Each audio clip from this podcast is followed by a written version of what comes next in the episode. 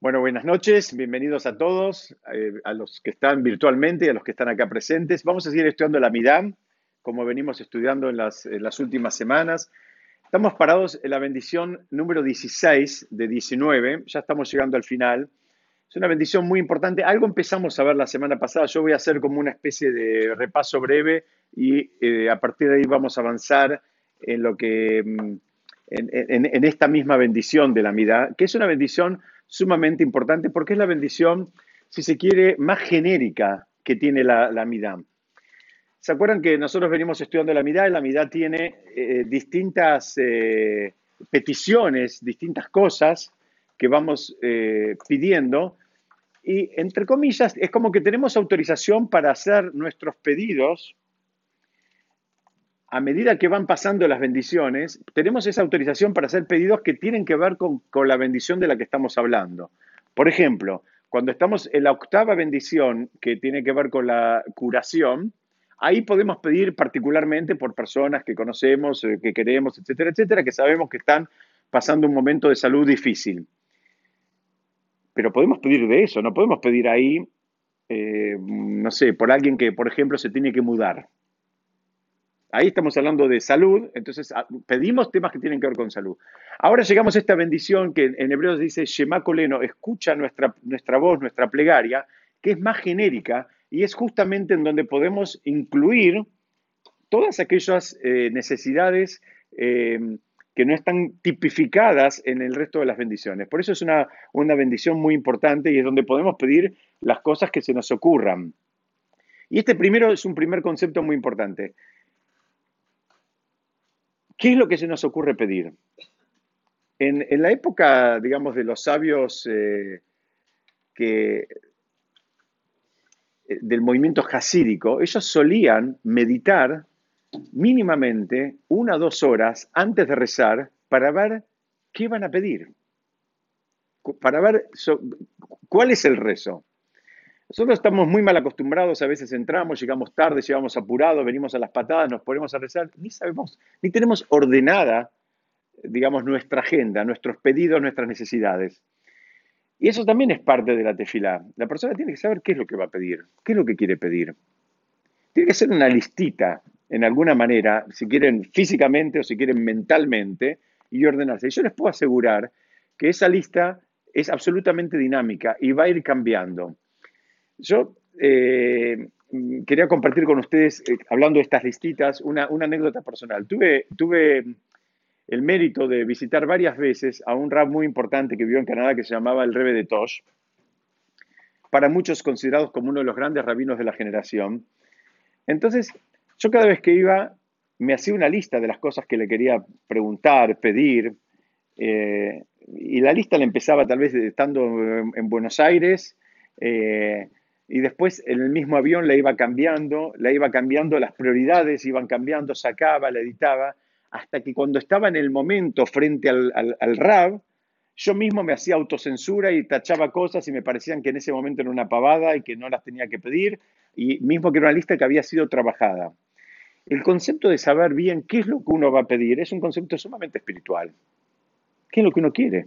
Es un concepto bien, bien espiritual. O sea, ¿Se acuerdan que estudiamos en otras oportunidades que nadie va a tener lo que no quiere? Lo que no queremos no lo vamos a tener. Entonces, eso es seguro. Espiritualmente hablando, nadie va a alcanzar un logro que no, que no quiera. ¿Entendés? Entonces, el concepto es, bueno, que la persona revise qué es lo que quiere, qué, es lo que le interesa, qué es lo que, qué es lo que va a pedir. En eh, la primera vez que la, la Torá, ¿se acuerdan esto? Hago un breve repaso. La primera vez que la Torá menciona el concepto del rezo lo hace en relación a Abraham, el patriarca Abraham, cuando él rezó para que no se destruya eh, la ciudad de, de Sodoma o las ciudades de Sodoma y Gomorra. Finalmente fueron destruidas esas ciudades. Entonces alguien podría haber pensado que su rezo no fue escuchado. Alguien podría pensar, sacar esa conclusión, bueno, él pidió algo y no fue escuchado. Pero de ahí, de esa historia, vemos que finalmente se salvó Lot, que era el sobrino de Abraham. El sobrino de Abraham se salvó, no, no murió en esa, en esa, digamos, este, bajo ese decreto. Él se salvó. Abraham lo pudo salvar a él, lo pudo rescatar.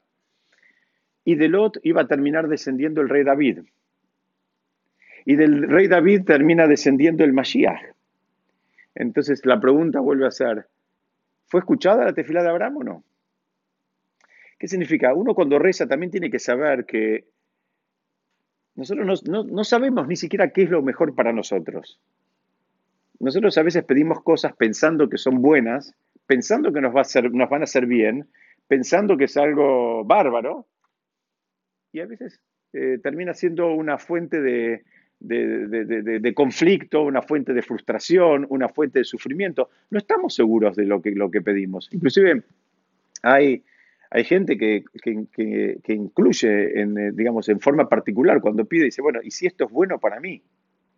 Como que uno, yo quiero esto, pero mándamelo si es bueno para mí. No está en el texto eh, eh, de manera escrita, pero creo que es, una, es, algo lindo incluirlo. Cuando uno pide algo, si, va a ser bueno, para mí o para mi hijo o para quien sea.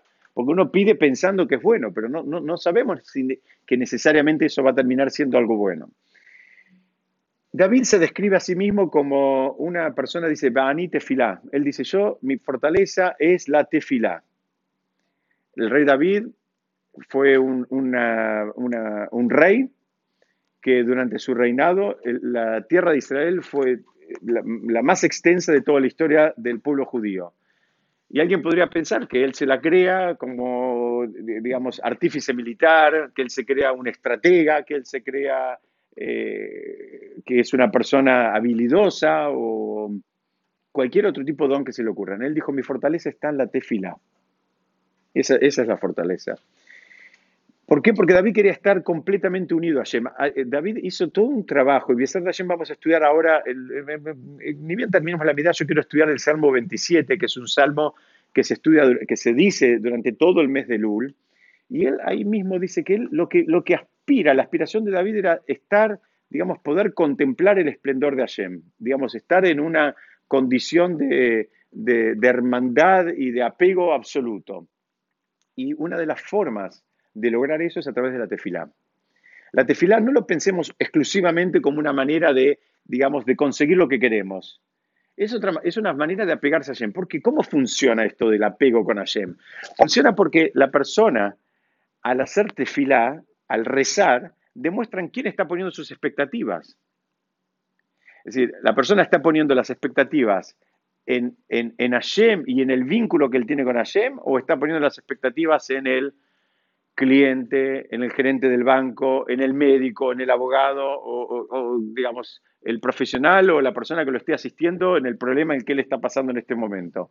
Eso es una primera demostración del vínculo que uno tiene con Hashem si uno tiene sus expectativas puestas en el, eh, en el abogado, bueno, no está mal, digamos, el abogado es un medio, pero uno tiene que saber que es, es eso, es un medio.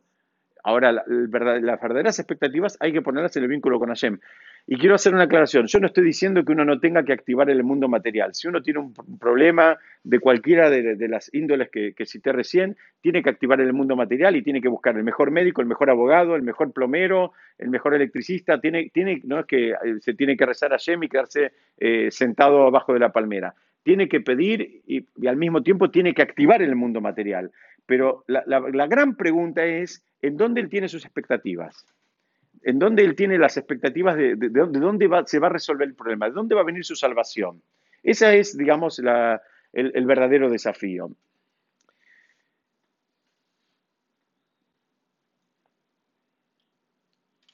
¿Se acuerdan? La semana pasada lo dijimos brevemente, pero yo quiero retomar. En el Tratado de Berajot trae en la página 10, eh, eh, trae una, historia del rey Hiskiau que estaba moribundo y lo vino a ver el profeta Yeshayahu y le dijo que él había visto, digamos, en profecía se le había revelado a él que había un decreto divino por el cual eh, tenía los días contados.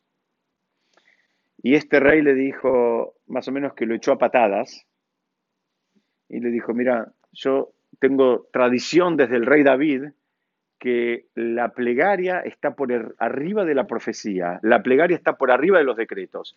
Y que vos hayas visto algo en profecía, muy lindo, pero no significa nada. Mi plegaria puede pasar por arriba de esa profecía. Y ahí termina relatando el Talmud que este, este rey vivió 15 años más. Supuestamente tenía los días contados y terminó viendo 15 días más. Esto es una, si tenemos que preguntar qué pesa más, una profecía o una plegaria, la plegaria mismo que el profeta tuvo una revelación divina, pero eso no significa nada. Entonces, otro concepto muy importante. El pueblo de Israel está por encima de lo que llaman en hebreo del mazal. Los profetas a veces ven el mazal, ven, digamos, eh, todos los aspectos, si se quiere, en el cosmos, cómo están organizados, pero Am Israel tiene la fuerza de la, de la tefilá, la fuerza del rezo, y el rezo rompe todas las, las barreras. Volvemos siempre la misma pregunta. En definitiva, hay que terminar rezando. O sea, el rezo tiene una fuerza, pero si uno lo hace, si uno lo dice, si uno lo pronuncia, que ahora vamos a seguir viendo el concepto este de pronunciar la importancia que tiene. Eh, el rey Hisquiau, cuando él rezaba, él invocaba sus méritos. Eso también es algo muy difícil y en, eh, porque en nuestra generación, al revés, nuestros sabios nos dicen que nosotros tenemos que sentir que no tenemos méritos para invocar, sentir que no tenemos, digamos, ninguna, ningún pergamino para mostrar, para decir, ¿sabes qué? Eh, salvame porque tengo, mira, todo lo que hice. La verdad, ¿quién puede decir que tiene pergaminos para mostrar? Este, porque mismo que una persona haya hecho eh, cosas importantes y elevadas y valiosas, tal vez él tenía potencial para hacer mucho más. O tal vez podía hacer lo mismo que hizo, pero con alegría. O lo mismo que hizo, pero con una dosis de humildad. Entonces, la verdad que en nuestra generación no, no tenemos, no tenemos este, eh, no tenemos nada para mostrar, no tenemos ningún certificado para mostrar.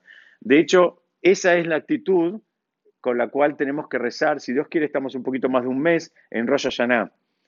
Lo vamos a volver a estudiar en su momento, pero el, primer tip que podemos dejar para cuando llegue el momento de Rosh que la actitud con la cual tenemos que rezar es que venimos a pedir desde un lugar donde nosotros no tenemos nada para mostrar. ¿Mm? El, el rey Hiskiau, ¿cuál era el mérito que él tenía? Había un libro que se llamaba Sefer Refuot. Eh, lo comentamos en otra oportunidad. El Sefer Refuot era un libro que daba, digamos, recetas mágicas. Era un libro que decía a la persona, de acuerdo al dolor que tenía en la, parte del cuerpo que tenía, cómo, cómo, se curaba. Punto. Era un libro mágico, ¿no? Sería un, libro que eh, a cualquiera de nosotros nos gustaría tener. ¿Qué, pasó? Este rey que vio, vio que la gente ya no rezaba. La gente tenía este que era como si fuera un manual de, digamos, para arreglar este, una, una bicicleta, entonces se pinchó la rueda, ponerle un parche, y entonces la gente no rezaba, entonces agarró él y lo sacó, lo sacó de circulación. Dicen que lo enterró el libro, lo hizo desaparecer. Entonces viene la pregunta fuerte, que es, ¿cómo es que, digamos, si sabemos que el Talmud dice que el que salva una vida salva un mundo, y él en alguna medida al enterrar este libro estaba privando a algunas personas de salvarse, ¿cómo puede ser que eso fue, sea, digamos, el mérito por el cual él en definitiva tuvo eh, esos otros 15 años de vida, se le considera esos otros 15 años de vida. Si por un lado es, algo tan elevado, digamos, para, darle vida, ¿cómo, cómo, ¿cómo, esto combina con el concepto del Talmud que, que, que, salva una vida, salva un mundo? Si él estaba privando al mundo de, salvar vidas. Y acá viene una, una expresión súper fuerte que, trae, que, que traen los comentaristas que dicen, una vida sin conexión con Hashem no se llama vida. Es súper fuerte. Es súper fuerte. Pero una vida desconectada espiritualmente no se llama vida. Entonces, todo este, toda esta explicación del Talmud de quien salva una vida, salva eh, un mundo, no aplica, porque esto no es una vida. Es una vida con desconexión. Les decía antes que en cada bendición uno puede hacer su pedido personal. Ahora, en, esta, en esta bendición, donde en hebreo se llama Shema Koleno, escucha nuestra voz, escucha nuestra plegaria, eh, podemos pedir, digamos, por lo que queremos. Podemos pedir por lo que sintamos. Hay, ustedes saben, los comentaristas que estudian la Midam, que estudian esta parte de la tefila, también dan algunas eh, trampitas, si se quieren. Una forma, digamos, este, una, trampita para que nuestras plegarias sean escuchadas es, es eh, confesar nuestros errores. Y algunos dicen que inclusive en esta misma plegaria la persona decir, bueno, mira, yo sé que hago esto mal y esto mal y esto, y esto me cuesta y esto me resulta difícil. Entonces, ahí hay dos cosas. Uno está, por un lado, abriendo su corazón, está siendo sincero, y por el otro lado, uno está pidiendo ayuda por las cosas que le cuestan. A todos nos cuestan cosas, o sea, cada uno tiene su talón de Aquiles. Hay, una persona que le puedes pedir que coma callar, pero no le pidas que eh, haga tefilá. Hay una persona que puede venir a, rezar a las 7 de la mañana todos los días, pero no le pidas que coma callar. Y cada uno tiene su talón de Aquiles y cada uno tiene sus desafíos y las mitzvot que para uno aparentan ser, digamos, más o menos eh, atractivas y fáciles, para el otro le representan un desafío gigante. Hay una pregunta clásica de Maimonides del Raman, dice, ¿para qué hay tantas mitzvot? ¿Para qué hay 613 mitzvot? Aunque en esta generación se pueden cumplir alrededor de 200, porque hay muchas mitzvot que tienen que ver con el Estado de Israel, con la tierra de Israel, hay otras mitzvot que tienen que ver con que esté el Bet HaMikdash, que esté el gran templo de Jerusalén, hay otras mitzvot que tienen que ver con, eh, digamos, con todo el sistema de ofrendas que, al no estar el Bet HaMikdash desaparecieron, en fin, hay muchas mitzvot que en esta generación ya no las, lamentablemente no las podemos cumplir, aunque hay una manera muy sutil de cumplirla.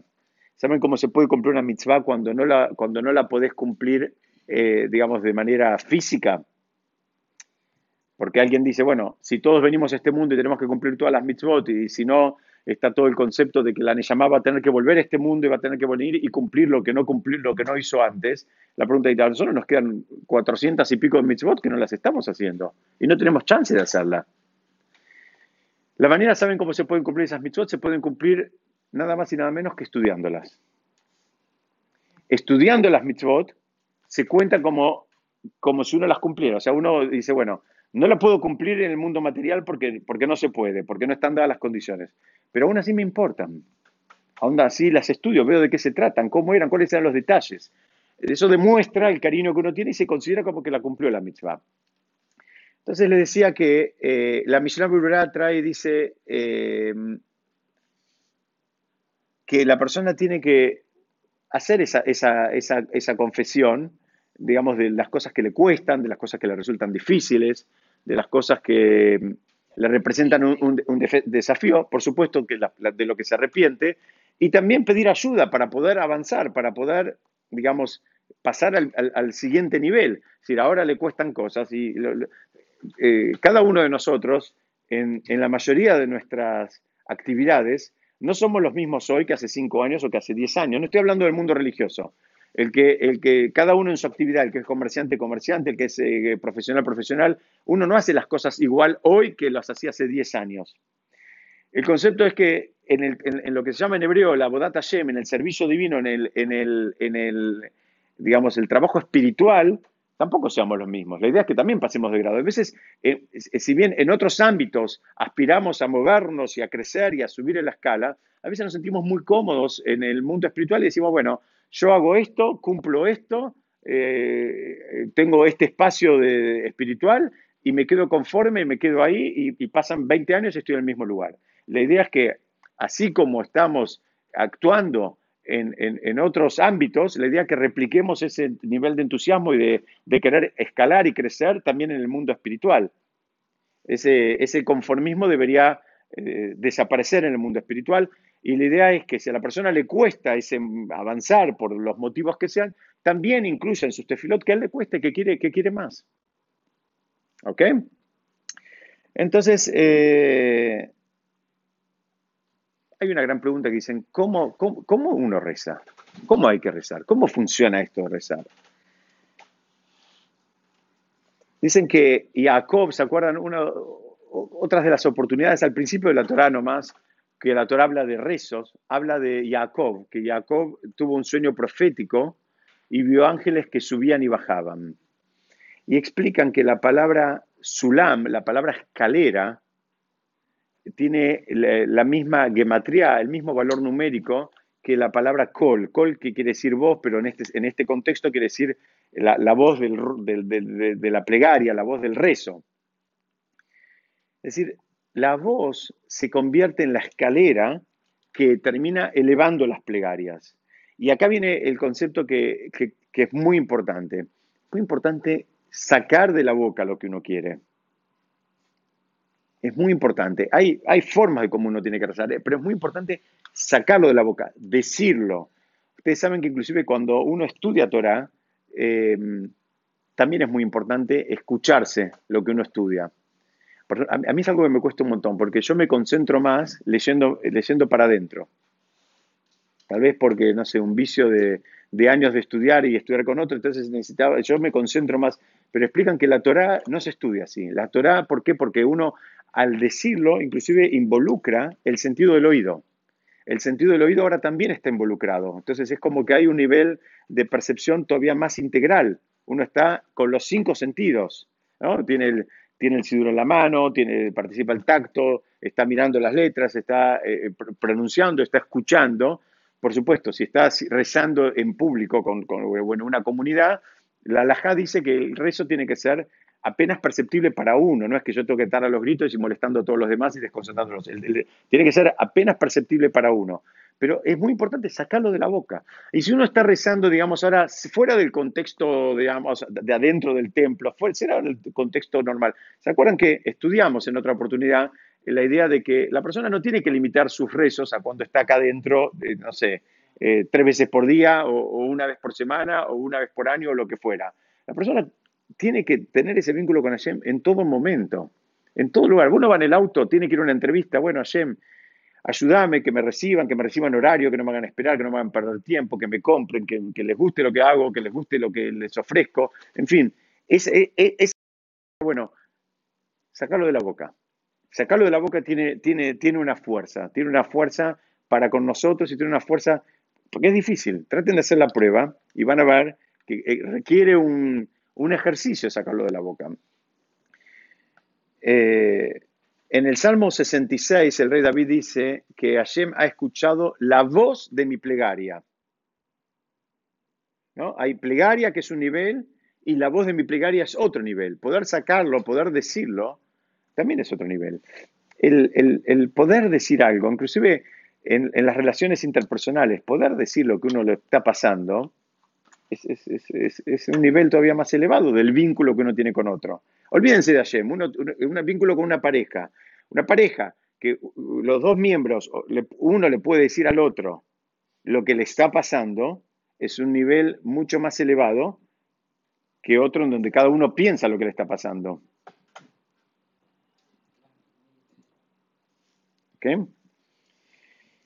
Otra, otro tip, otra, otra, otra trampita que dan, eh, va, trampita, no me gusta la palabra trampita, otra, otra recomendación que dan nuestros sabios. Dicen, la fuerza de las lágrimas. Las lágrimas tienen mucha fuerza. A veces la persona desea mucho algo, hay algo que lo, que, lo quiere, que lo angustia. No está mal, no está mal dejar caer una lágrima. Al contrario, dicen que las lágrimas ayudan a elevar mucho a, las tefilot, hacen que las tefilot sean más efectivas, que las plegarias sean más efectivas. Inclusive, ustedes fíjense, por ejemplo, en el día de, Kippur, mismo que el, que Hazán no pueda sacar las lágrimas, hay, hay en, el rito está todo el tema de hacerlo con un tono de sollozo, mismo que no está llorando. Uno puede decir, pero que está actuando, no, porque la plegaria que sale con, ese, con ese tono así de, de, alma quebrantada, de emoción, eh, la, plegaria, la plegaria sube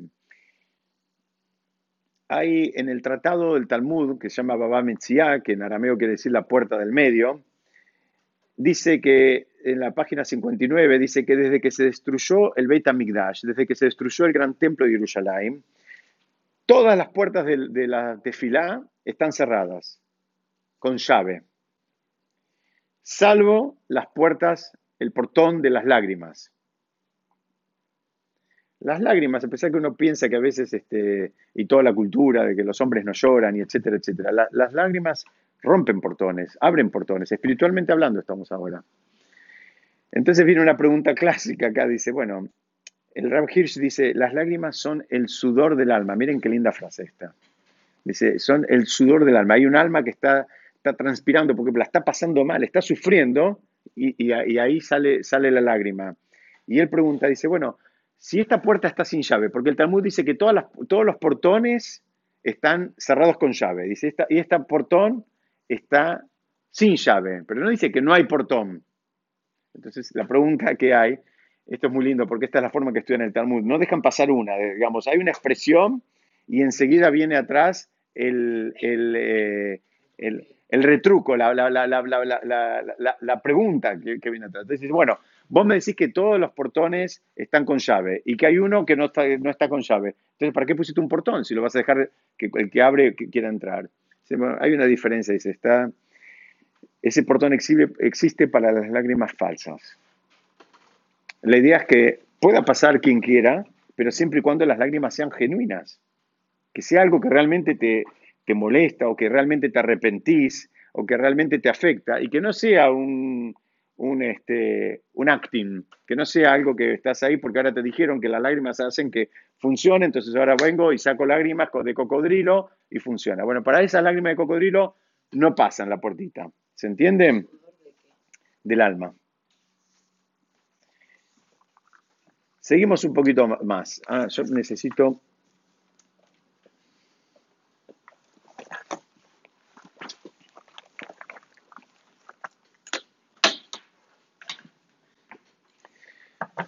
Hay, eh, hay un, un, juego de palabras, o no, mejor dicho, una gematría Está la palabra lev, que quiere decir corazón. Está la palabra llanto, que se dice en hebreo beji, y que las dos tienen la misma gematría que es 32. ¿No? La palabra, el, llanto y el corazón tienen la misma, la, misma. Ahora vamos a ver, digamos, el, número 32 está muy, muy presente en, todo, en toda la, liturgia judía. La, la Torah em, empieza con la letra Bet y termina con la letra Lamed. O sea, toda la Torah está, digamos, unida con, un corazón. Es decir, si estudiaste toda la Torah y si siquiera, si cumpliste toda la Torah, pero no pusiste el corazón, no entendiste nada. La Torah eh, eh, te dice, empieza y termina vinculando el corazón. La palabra dim'a quiere decir eh, lágrima,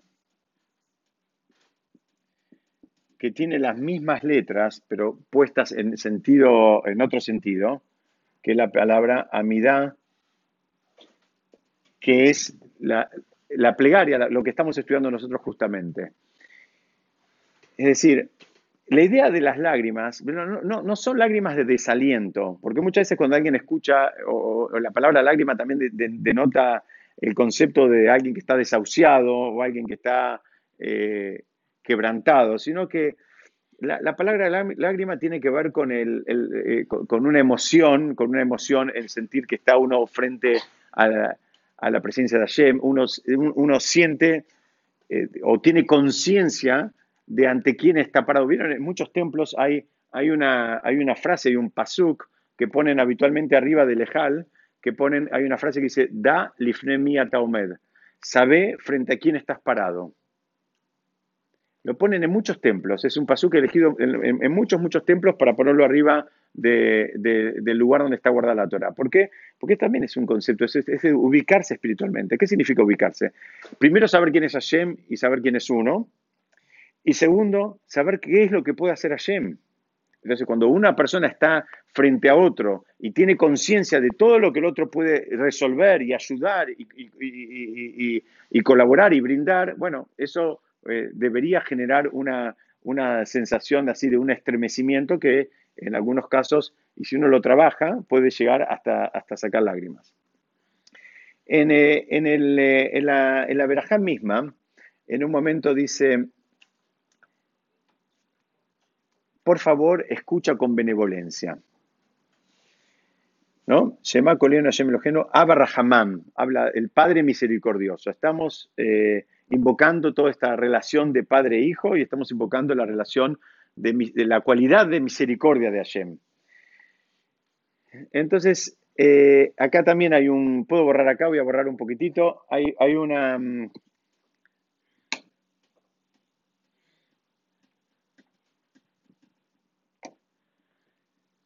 hay, si se quiere, una, una, un acróstico que se forma entre la palabra Shema, que es una de las tefilot centrales que nosotros tenemos, que es el Shema Israel.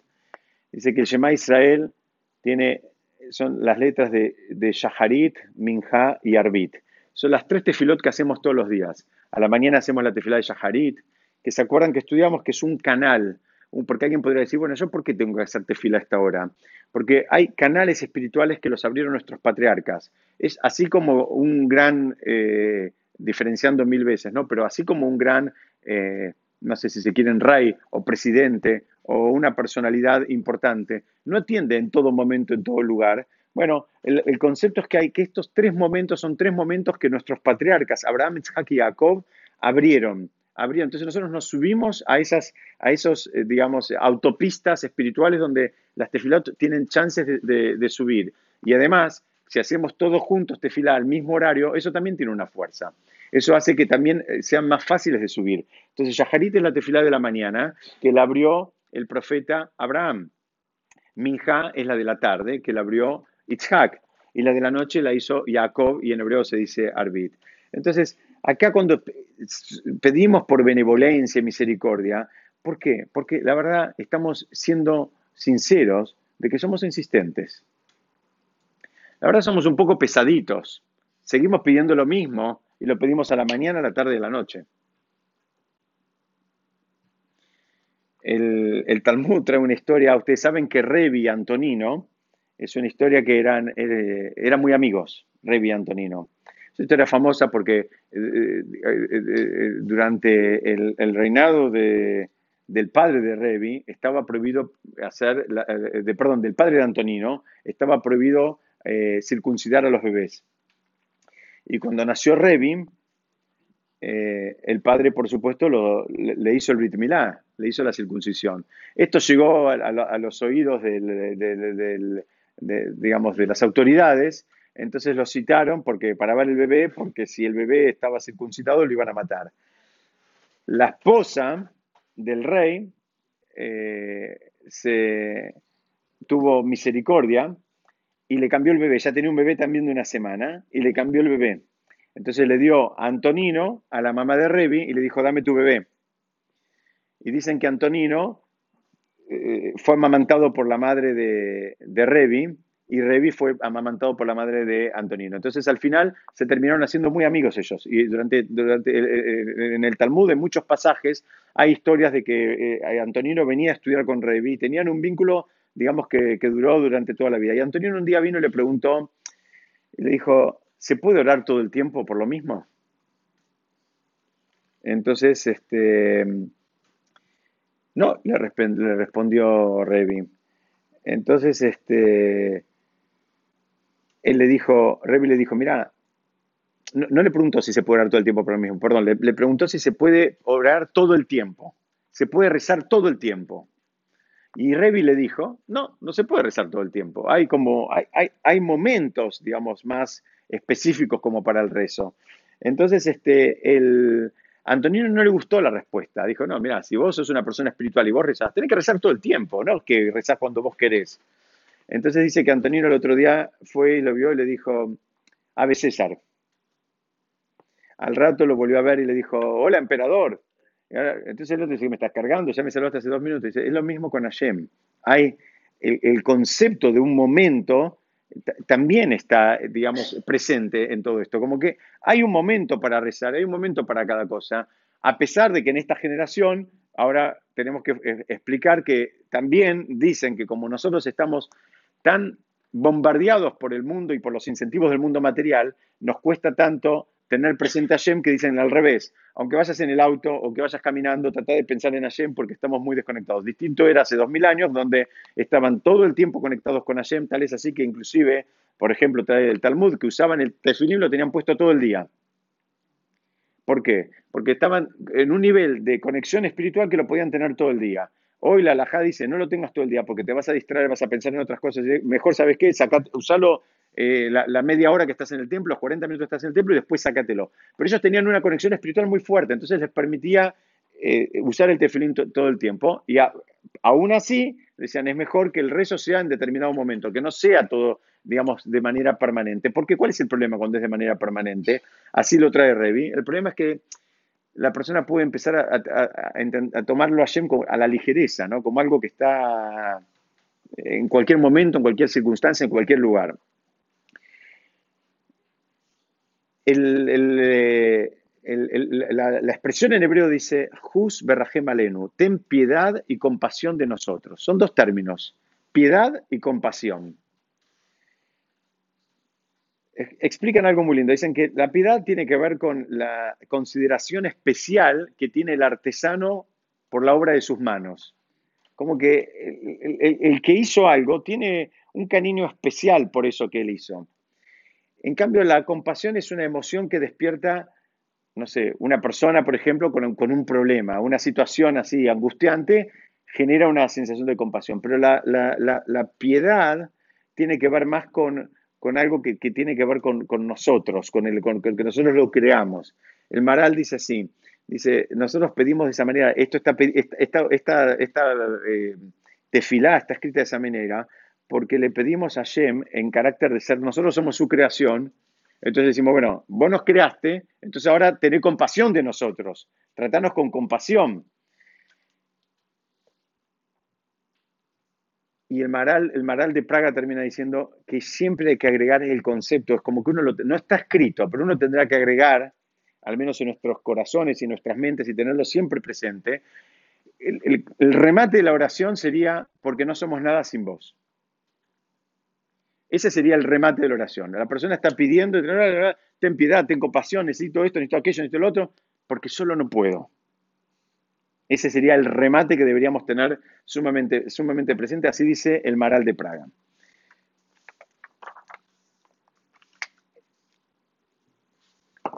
En, eh, Depende, depende la liturgia, digamos, Ashkenazí, Sefaradí, y dentro de cada uno hay, distintas versiones. Hay una, hay, una, hay una mm, expresión que dice, Kiel Shomea Tefilot Betahanunim Ata, porque tú oyes las plegarias y las súplicas. Y acá vamos a ver un poquitito cuál es la diferencia entre una súplica y una plegaria. Explican, una súplica en hebreo se dice Tahanun, Tajanun tiene adentro la palabra Hinam. Tiene como una raíz parecida a Hinam, quiere decir algo gratis. ¿Qué significa? De vuelta a lo mismo que venimos hablando desde el principio. Nosotros estamos pidiendo algo y dámelo gratis. Dámelo no porque me lo merezco, no porque tengo los pergaminos o los méritos o los, eh, digamos, eh, eh, cumplí y alcancé las metas. Dámelo gratis. El tajanún es eso, dámelo gratis. ¿Se acuerdan que estudiamos en otra oportunidad? El gratis no denota solamente lo que acabamos de decir, sino que también estamos pidiendo que no nos descuenten de nuestros méritos a futuro. Ese es otro de los matices de la palabra gratis. ¿no? Hay, hay, una, hay una posibilidad que está presente, que es que la persona reciba algo, pero le van bajando de su cuenta corriente. Y nosotros no queremos que nos bajen de la cuenta corriente, queremos Déjame la cuenta corriente intacta, déjame el saldito que tengo, grande, chico, mediano o ínfimo, pero déjamelo para el mundo venidero. Déjame esos méritos espirituales. Y ahora dame esto gratis, regálamelo. Estamos pidiendo eso. acá me están preguntando cómo uno lo pide. Uno lo pide eh, justamente, es, el concepto, en el texto están las dos cosas. Y uno, digamos, está la plegaria y la súplica. Y la súplica uno dice, ¿sabes qué? pedirlo gratis. En realidad el concepto de pedirlo gratis está, creo que, barre y, tiñe a toda la mirada. Es lo mismo. Todo lo que vamos a pedir lo tenemos que pedir eh, con esa categoría. ¿no? Dicen que el justo, la persona que es, el que es un tzadik, usa mucho esta expresión de, de matanat hinam, de, regalo gratis, que no hay nada, digamos, como contraprestación. Esa también es otro, otro concepto. Uno se siente tan chiquitito que dice, yo no te estoy dando nada y te estoy pidiendo todo. Comparado, no, no, hay, no hay nada. Cuando, cuando se estudia este concepto, el ejemplo que dan habitualmente es cuando alguien le pide al otro, ¿sabes qué? ¿Me alcanzas un vasito de Coca-Cola? El otro le alcanza un vaso de Coca-Cola. Ahora dice, bueno, muchas gracias, la verdad estoy tan agradecido que ahora te voy a arreglar 20 millones de dólares. Escúchame, no, no, hay ninguna relación, por más millonario que sea, entre el favor que estás pidiendo y la, digamos, la recompensa que estás dando. De la misma manera deberíamos sentir nosotros cuando le pedimos algo a Hashem. Hashem que nos da la vida, nos da los hijos, nos da la salud, nos da esto, lo otro. ¿Qué es lo que vos le puedes dar? Lo que te puede dar ese, vos sos equivalente al que le da el vasito de Coca-Cola. Agradecerle es lo mínimo que podemos hacer. Es lo mínimo y, lo que deberíamos hacer. Entonces, eh, eh, explican que el, el tzadik suele rezar, digamos, teniendo bien en claro este concepto de que él no tiene ningún pergamino, y que él no tiene ningún mérito, y que él no se lo merece, y que todo lo pide en concepto de regalo. Y el, el, Maral de Praga dice algo muy interesante. Dice, salvo cuando uno pide por las necesidades de la comunidad. Cuando uno pide por las necesidades de la comunidad es distinto. ¿Por qué? Porque cuando la comunidad necesita algo, ya hay una, hay una, hay una necesidad más grande y hace falta todavía más ayuda del Shamaim. Entonces, en definitiva, el Tajanún tiene que ver con los pedidos más personales. Acá me preguntaban cómo uno lo pide. Bueno, cuando uno está pidiendo las cosas personales, las debería pedir desde esa óptica, ¿no? De, digamos, de, que está pidiendo algo gratis. Y la tefilá, ¿no? Porque decimos que oyes las plegarias o las, las tefilot y las súplicas. Las tefilot en realidad son un texto más que ya está tabulado, ya está escrito, ya está estipulado. Entonces es distinto. Y sigue el texto, miren qué interesante lo que dice acá, dice, Umbilefaneja reikam al teshiveno.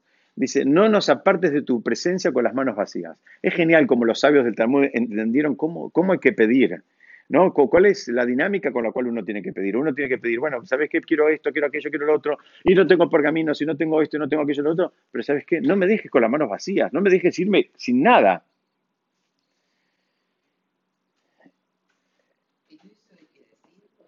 En realidad lo decimos, es parte del texto. Acá me preguntas hay que decirlo. Acá lo decimos, cuando decimos umilefaneja, reikam, alte shivenu, estamos diciendo, no nos, no nos dejes apartarnos de ti sin con la mano vacía, sin nada. ¿Por qué? Porque deberíamos sentirnos igual que un mendigo que toca la puerta, que, nunca veamos, un mendigo que toca la puerta y dice, ¿sabes qué? Dame algo. Y el mendigo, ¿qué te puede decir? ¿Yo qué te hice para que vos me des? ¿Qué, tengo? Lo único que puede decir es, eh, misericordia de mí, teneme lástima y dame algo. Y si el otro te dice que no, el mendigo te va a decir, bueno, algo aunque sea. Explican acá cuál es el sentido de esto de las manos vacías, cuál, cuál es el sentido. Dicen que la persona tiene que invocar para que Hashem, vieron que se habla habitualmente, inclusive en el mundo de la política, se habla que eh, a veces cuando un líder político se quiere desprender de algún este, compañero y se le soltó la mano. ¿no? Es una expresión, al menos muy presente acá. Dicen, uno tiene que pedir al revés. Dice que Hashem le, le, sostenga la mano, que, que Hashem lo, lo, agarre. Y el rey David dijo, también dijo, si no fuese por tu apoyo, si no fuese porque me, pudo apoyar en vos, eh, no me hubiera mantenido en pie en este mundo. El rey David reconoció, que si Hashem no estaba presente, él no hubiese pasado todas las pruebas que él tuvo que pasar. Ni siquiera se hubiese podido mantener en pie, ya no habla de pasar las pruebas o no. Hay, un, ejemplo que traen eh, los comentaristas para estudiar este concepto, que es un ejemplo muy lindo, que dicen que había una escalera muy alta, una escalera muy alta, pero tambaleante, una escalera flojita. Entonces vino un rey y puso una corona arriba. Y dijo, el que pueda subir la escalera, yo le voy a dar eh, la posibilidad de que use la corona que sea, digamos, eh, parte del reinado con, digamos, con un nivel protagónico. Eso es lo que le dijo el rey. El que pueda subir la escalera. Ahora, ¿qué pasa? La escalera era una escalera muy flojita. Me la imagino yo de una sola hoja, Cuando yo leía esto me imaginaba una escalera bien, bien flojita. Entonces, ¿qué pasó? Subió uno, dos, tres, cuatro escalones, se cayó. Subió otro, dos, tres, cuatro escalones, se cayó. Sube el tercero, los mismos dos, tres, cuatro escalones, pero antes de caerse le dice, rey, rey, dame la mano. Y el rey le dice, mira, si yo te ayudo no sería justo con los demás. Los demás se cayeron. Muy bien. Entonces él le dice, no, pero la diferencia es que yo te pedí. La diferencia es que yo te estoy pidiendo que me ayudes. Los demás no pidieron, los demás no te invocaron, los demás ni siquiera te consideraron como una opción. Ellos entendían que había que subir la escalera y pensaban que le iban a subir por su destreza, su habilidad, su fortaleza, su equilibrio, por lo que sea. Dice, yo entendí que si vos no me das la mano, yo no la subo. Esa es la actitud que la persona tiene que tener cuando hace tefilá. Está pidiendo, no, me, no solo que no me suelte la mano, dame la mano, déjame que me agarre, que me agarre con las dos manos, fuerte, porque lo necesito, porque si no me caigo, si no, no me puedo quedar parado. Estamos, estamos este, creo que todos nosotros conocemos un montón de gente que, que piensan que pueden hacer equilibrio con la escalera. Y están jugando, se caen, se levantan, se tropiezan, vuelven a subir, suben un escalón, bajan dos, vuelven a subir, vuelven a caerse. Todos lo vemos eso, lo vemos todo el tiempo. Un, golpe y otro golpe y otro vuelve a probar por acá. La, mayoría de las veces vuelve a probar eh, con las mismas recetas, entonces lo más probable es que tengan los mismos resultados. Hay una pregunta clásica que tiene que ver con, esto, que es, preguntan, ¿qué pasa con una tefilá que sale media automática? Porque eso también es un riesgo. Ustedes saben, cuando la persona llegó al nivel de que hace las tres tefilot por día y viene a la mañana, es como una rutina que la persona, bueno, arrancamos por acá y vamos, tum, tum, tum, tum, tum, cerramos y nos vamos. Para cualquier tefilá, mismo el Birkat Amazon, por ejemplo, la, tefilá que se dice después de la comida, eh, es una súper tefilá, es recontra importante, pero a veces la decimos tan seguido y demás, inclusive a veces la sabemos de memoria, que eso todavía hace que la automaticemos más. Entonces, pregunta de los comentaristas clásicos es, ¿qué pasa con esa? ¿Se escucha o no se escucha? ¿Qué pasa con una tefilá que alguien la dijo pensando en todo lo que, que va a poner en la lavarropa, que va a secar la lavarropa, lo que va a cocinar, lo que va a hacer? La hizo la tefilá. Vino al templo, se vistió, se cambió, se levantó temprano, hizo lo que había que hacer. Pero desde que empezó la tefila hasta que se fue, tal vez producto del acostumbramiento y de la, automatización, él estaba todo el tiempo pensando en la agenda que le tocaba ni bien salga del templo. La pregunta clásica que es, ¿sirvió o no sirvió esa tefila? Acá dicen ya, no sirvió la tefila. Allá dicen gente que tiene un poco más de corazón, dice, sirvió la tefila. Muy bien. Hay, hay como en todo, hay niveles. Como en todo hay niveles, ¿no? Hay quien viaja con la sube, hay quien viaja en Mercedes. Espiritualmente también hay niveles. Hay niveles. Tenemos que saber que no es todo lo mismo. Que no es todo lo mismo. Muchas veces cuando se estudia esto se, se estudia con el ejemplo de un mail. Si vos le querés mandar un mail a otro y te equivocaste en una letra, ¿llega o no llega? Sí, llega. Te equivocaste una letra. un, no llega. Un mail, si te equivocaste en la dirección de mail, en una letra, en un símbolo, en un punto, en lo que sea, no hay manera que llegue. No llega nadie. Lo más probable es que esa dirección no existe y no llega a nadie. Entonces, digamos, ya sabemos que hay, hay un, lo podemos ver en el mundo material, que hay un concepto de que la sintaxis y lo que uno dice cómo lo dice importa. No es lo mismo. No es lo mismo. Yo es un concepto que me canso de repetirlo con, mucha gente que me dice, eh, padres de amigos, pues dice, bueno, no, pero el hebreo en realidad no es tan importante que yo, yo siempre digo lo mismo, mira, si el día de mañana ese chico va a querer tener una vida espiritual, el lenguaje va a ser un límite. Por supuesto lo puede pasar, con muchísimo más esfuerzo. El hebreo es un idioma bastante difícil si uno no, si lo quiere aprender de grande. Si uno lo aprende de chico, como cualquier idioma, es mucho más fácil de incorporarlo. Pero el lenguaje es un límite también, porque hay una sintaxis, hay una dinámica y hay unas letras, e inclusive mirar las letras hacen, ayudan a concentrarnos en la tefila, que no es lo mismo si las miras en fonética. Por supuesto, mientras tanto tenemos la fonética, Baruch Hashem, o tenemos la traducción. La idea es que la persona de vuelta, pase de grado, no se quede toda la vida en fonética, ni toda la vida en, la traducción, que pueda llegar a comunicarse en el idioma, digamos, eh, eh, espiritual per se. Entonces, acá hay, la pregunta esta es, eh, es, una pregunta que trae también discusiones talmúdicas. El, el profeta Ishayahu habla del castigo de Hashem para aquellos que rezan de la boca para afuera. ¿Qué significa? Que vienen, dicen una plegaria de la boca para afuera, pero en su corazón están en otro lado. tengo una buena noticia. El ejemplo que dan es con un bebé que llora o un bebé que balbucea. ¿Se le entiende lo que dicen? Pero los padres saben lo que quieren. Si la persona de vuelta si la persona es como el bebé, si la persona es capaz de llorar, si la persona es capaz de sacar las lágrimas, si, confía, así como un bebé confía exclusivamente en sus padres, no confía en que, va a venir alguien de afuera a, resolver el problema. Dice, si uno puede invocar y conectarse con ese vínculo, se la tefilá también llega. Aunque la diga en cualquier idioma, aunque se saltee, se, coma las heces, aunque se saltee las palabras y, demás. La tefilá termina llegando. Pero también hay otra trampa, o no una trampa, otro, otro tip, si se quiere, que es que la persona en algún momento reconozca su falta, que la persona se dé cuenta de que esto no lo está haciendo del todo bien. O la persona, por ejemplo, se dé cuenta, bueno, vine, la verdad, entré por, la ventana y me fui corriendo por, la puerta de atrás. Eh, eh, la, pregunta es, ¿qué te fila entregaste? Digamos, ¿quién, ¿Qué es lo que crees que estás haciendo? ¿Para quién te crees que estás haciendo esto? la idea es que lo está haciendo para vos. O sea, si vos viniste, entregaste una tefilada, las patadas, hablando con este, haciendo un chiste, haciendo esto, otro, ¿qué, crees? ¿Vos crees que ayer necesita esa tefilada? Pero si la persona, supongamos que hizo todos estos errores que estoy mencionando, hizo todos los desastres que se le pueden ocurrir, pero después se dio cuenta de eso y, hace un, un este, una, una, una, introspección, una cuenta personal y se compromete a, no hacerlo más, dice, bueno, eso también ayuda a que la, a que la tefila sea escuchada.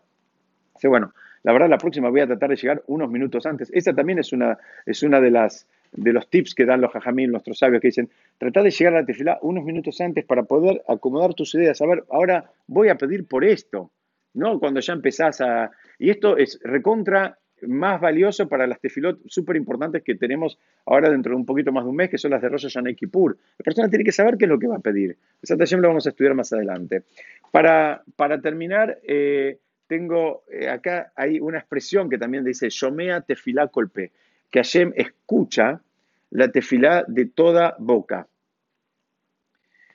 El rey David dijo en el Salmo 65, dice, Shomea tefilá adeja kol basar y abobu. Dice, tú que escuchas toda plegaria, hasta ti viene toda carne, todo hombre sería, ¿no? Pero la expresión que usó el rey David dijo que va a venir frente a vos toda carne. Para, para describir el género humano, lo describió usando la palabra carne. No dijo va a venir toda persona, dijo va a venir toda carne. Entonces, los comentaristas del Teilín preguntan, ¿por qué usó esa expresión? ¿Por qué usó esa expresión que no es tan común? Entonces, ¿por qué? Porque esto de que Hashem escucha a todo el mundo, primero nos tendría que servir para, porque esto es un concepto que no lo encontramos en el mundo material. No hay nadie que pueda escuchar. O sea, a lo sumo vos podés encontrar eh, una voz que es escuchada por muchas personas pero vos no vas a encontrar un oído que escucha muchas personas al mismo tiempo. De vuelta, ¿me siguen? O sea, una, una voz eh, puede ser escuchada por muchas personas, pero nuestro cerebro no, no, no funciona. Ya cuando hay tres o cuatro personas hablando al mismo tiempo, uno en el momento ya no entiende nada, ya, no, se pierde. Y acá hablamos de que Hashem escucha a todo el mundo. Entonces, lo primero que nos tenemos que... ¿Para qué nos sirve este concepto? Nos sirve para sacarnos de la cabeza la lógica humana. Nosotros solemos, eh, digamos, presuponer y hacer cuentas de causa-consecuencia de acuerdo a la lógica humana que tenemos. Y eso es un error. Nosotros no sabemos cómo funciona exactamente, pero lo que sí sabemos es que es distinto. Ya por lo menos con, este, con esta pistita que acabamos de ver, entendemos que algo que en el mundo material no lo vemos, en el mundo espiritual sí lo vemos.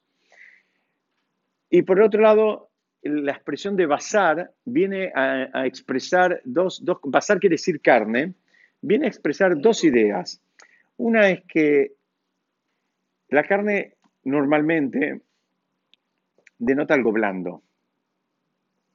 Entonces dicen que Hashem escucha, de vuelta dice, eh, Adeja kol basar y abu, hacia ti viene toda carne. decir, toda aquella persona que consiguió refinarse y ablandarse un poco salir de la postura dura. A la hora de la Perashá habla de, que tenemos un corazón de piedra. La persona que consiguió refinarse un poquitito y, hacer que su corazón deje de ser tanto de piedra y sea un poco más un músculo de carne, bueno, dice, ese, ese, esa, esa, esa, esa persona, digamos, ya tiene el mérito de ser escuchado. El que está en modo carne, el que, el que dejó la dureza de lado. ¿no? Esa dureza que eh, parece un término fuerte, pero que la usamos todo el tiempo, esa dureza. La usamos para con el prójimo, para juzgarlo, para criticarlo, para, para pensar para mal. Bueno, esa, sacar esa dureza nos va a ayudar también a que nuestras tefilot sean escuchadas. Y el otro concepto que explican que el rey David, ¿por qué citó este, la, carne? Dice, la carne tiene algo bien que ver con el mundo material. En el mundo espiritual no hay carne. El rey David usó esta expresión para denotar que aún cuando pedimos por las cosas bien materiales, y que no está mal pedir por las cosas bien materiales, no hay nada malo en pedir por una linda casa, un lindo auto, un lindo viaje, o, no sé, o un mueble, o lo, material, más material que sea un vestido nuevo, lo que, lo que se les ocurra. No hay nada malo por eso, dice. Aún el que pida por las cosas más materiales, él también va a ser escuchado. Esa es la explicación que, que, dan sobre, sobre este eh, versículo donde el rey David dice, mira, van a venir todos y van a venir todos, si, están en modo carne, en modo carne de vuelta, que tiene que ver con haberse refinado y haberse ablandado, sacar un poquito todo ese, corazón de piedra, como nos describe la Torah, y poderlo haber ablandado, o aquella persona que ya llegó a un nivel de apego con Hashem, que es capaz de poder conectarse con Él y pedirle por las cosas más simples. Porque hay mucha gente que piensa que solamente se puede pedir por cosas espiritualmente muy elevadas. No, se, debe y hay y, se puede pedir inclusive por las cosas más, más, este, más, más básicas, más materiales como la carne. Entonces, este es un poquitito el resumen de lo que, de lo que queríamos ver hoy. Eh, empezamos a ver, voy a hacer un, un súper breve resumen antes de ir a a, las preguntas. Empezamos viendo el tema de, la, de, no perder la esperanza. vimos el concepto de, la fuerza del rezo y el concepto de la fuerza del rezo que está por arriba de la profecía.